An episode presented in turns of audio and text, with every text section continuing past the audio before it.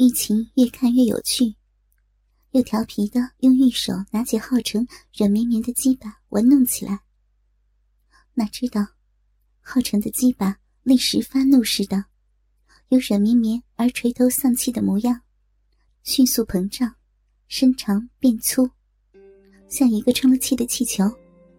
不一会儿，已经胀成了一根粗大坚硬的肉棒，昂首挺立，高高竖起。玉琴终于看清楚一生从未看过的神奇变化，只觉得心脏越跳越快。又看到鸡巴下面有一个暗褐带黑的袋子，有一层薄薄而粗糙的皮肤包着两个小丸。玉琴暗想：今夜大概是那里制造出来的吧。一切都看清楚了。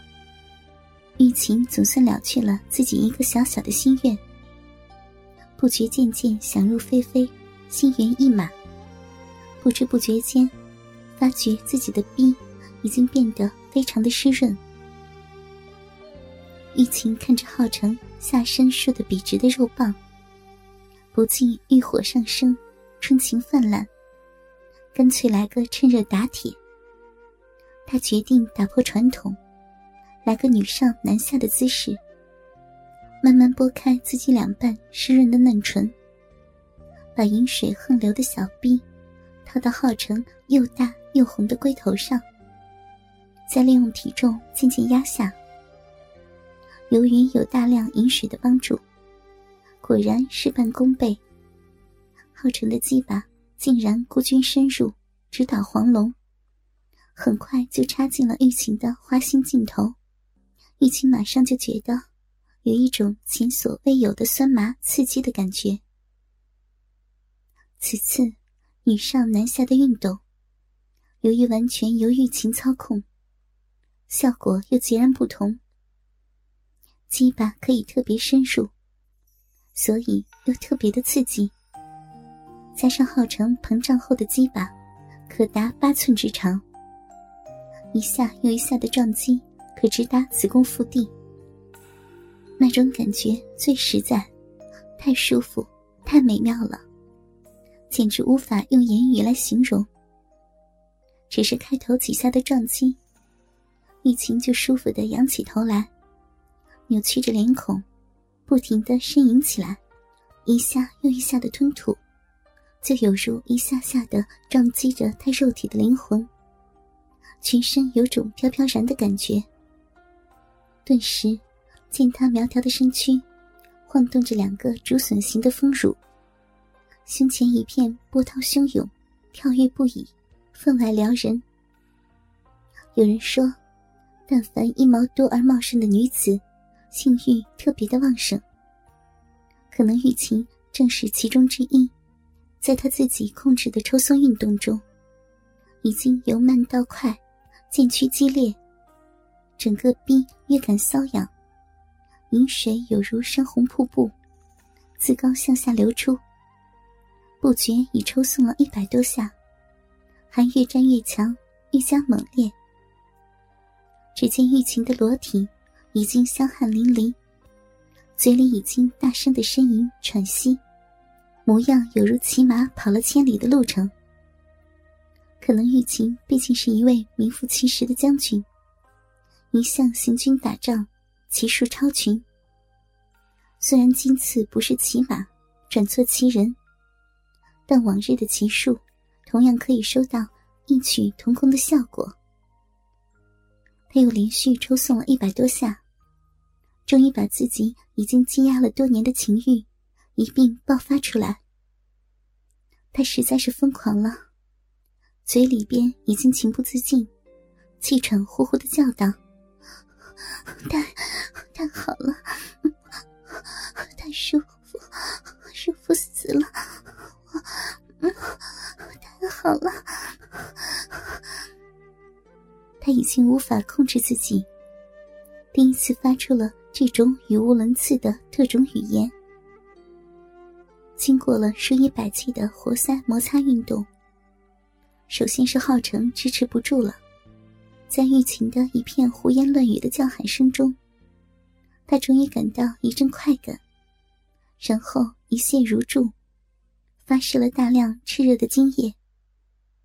玉琴只感到一股热烘烘的暖流，直达自己的子宫深处，同时自己也出现了一阵强烈的快感。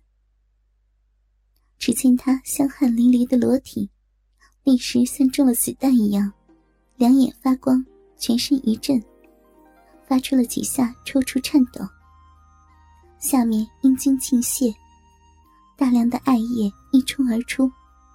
口里只能发出几声啊啊啊的叫声，完全进入了忘我的高潮境界，到达了欲仙欲死的快乐时刻。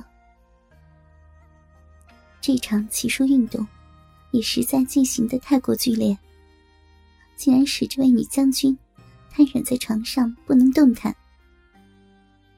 她终于得到了最大的满足，休息了好一会儿，方能恢复。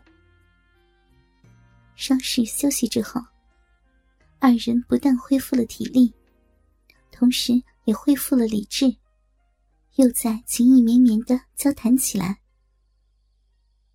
玉琴语带天真的问道：“你我二人真的可以永结同心，白头到老？”“嗯，只要我们打败援兵，就能得偿所愿。”浩辰安慰他。玉琴又叹息了一声，说道：“ 眼前兵临城下，凶多吉少。幸好我们二人一共度春宵，虽无夫妻之名，但已有夫妻之实，亦不枉此生。日后如不能同眠共枕，也望死后同穴。”浩成又深情地说：“就算将来……”我们为国捐躯，黄泉路上有我相伴，你也不会感到孤身寂寞。在阴曹地府，我们还是一对好夫妻。玉琴听后，突然又想到目前危在旦夕的险境，又望着痴情一片的浩成。难道夫妻之恩爱，竟会如此短暂？他实在心有不甘。不禁悲从中来，美丽的瓜子脸上泛起了泪光，紧紧的抱着同生共死的浩成，好像怕他突然消失似的。他实在太爱他了，总想多抱一会儿。因为严重的军情随时会恶化，玉琴内心不禁一阵寒意，开始感到有点担忧。会否一觉醒来，连拥抱的机会也没有了？浩成见此生离死别的情景，也深受感触。他知道，桃源洞内尽风流，桃源洞外百事休。天长地久无时尽，何叫夫妻欠白头？玉琴也梨花带雨，回诗一首。夫君重义气难忘，誓铸峨眉护国疆。沙场杀敌人清净，血溅鸳鸯梦一场。夜渐深，玉琴也不知不觉进入了梦乡。突然间，朦胧之间，暗夜之中，他猛然看见妹妹月娥身负重伤，满身鲜血，高声大叫：“姐姐救我！”话音未完，已被一群援兵乱刀杀死。玉琴大吃一惊，立时惊醒，原来是一场噩梦，早已吓得一身冷汗。东方发白，逐渐天明。玉琴和浩成起床不久，探子急急来报：援军已开始大举攻城。玉琴大为紧张，心里暗想。援军近日只是围困，多日未有攻城，现在又不知想出了什么毒计花招来。闻的那个叫什么哈梅斯军师的，一向阴险狡猾，我更要小心提防。玉琴和浩成紧紧登上城楼，只见援军攻城猛烈，可能知道城里边快要粮尽，于是漫山遍野，四面围城攻打。